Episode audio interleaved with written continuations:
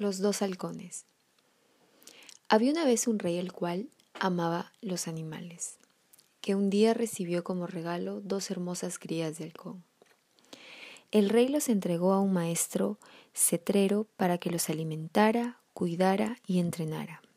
Pasó el tiempo y después de unos meses en los que los halcones crecieron, el cetrero pidió una audiencia con el rey para explicarle que si bien uno de los halcones había alzado ya el vuelo con normalidad, el otro había permanecido en la misma rama desde que llegó, no emprendiendo el vuelo en ningún momento.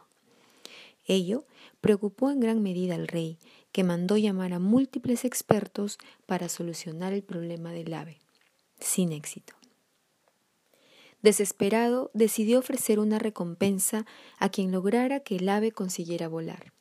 Al día siguiente, el rey pudo ver cómo el ave ya no estaba en su rama, sino que volaba libremente por la región.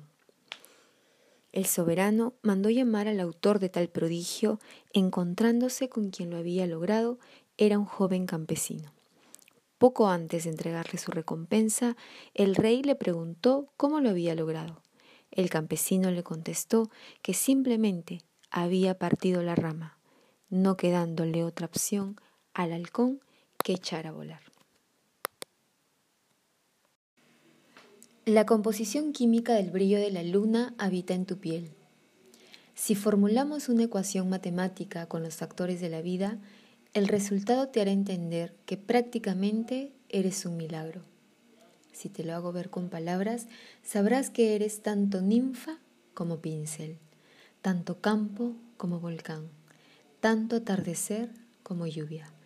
Pero para que veas eso, debes invertir la vista hacia el corazón, porque es ahí donde se origina la luz y la verdad.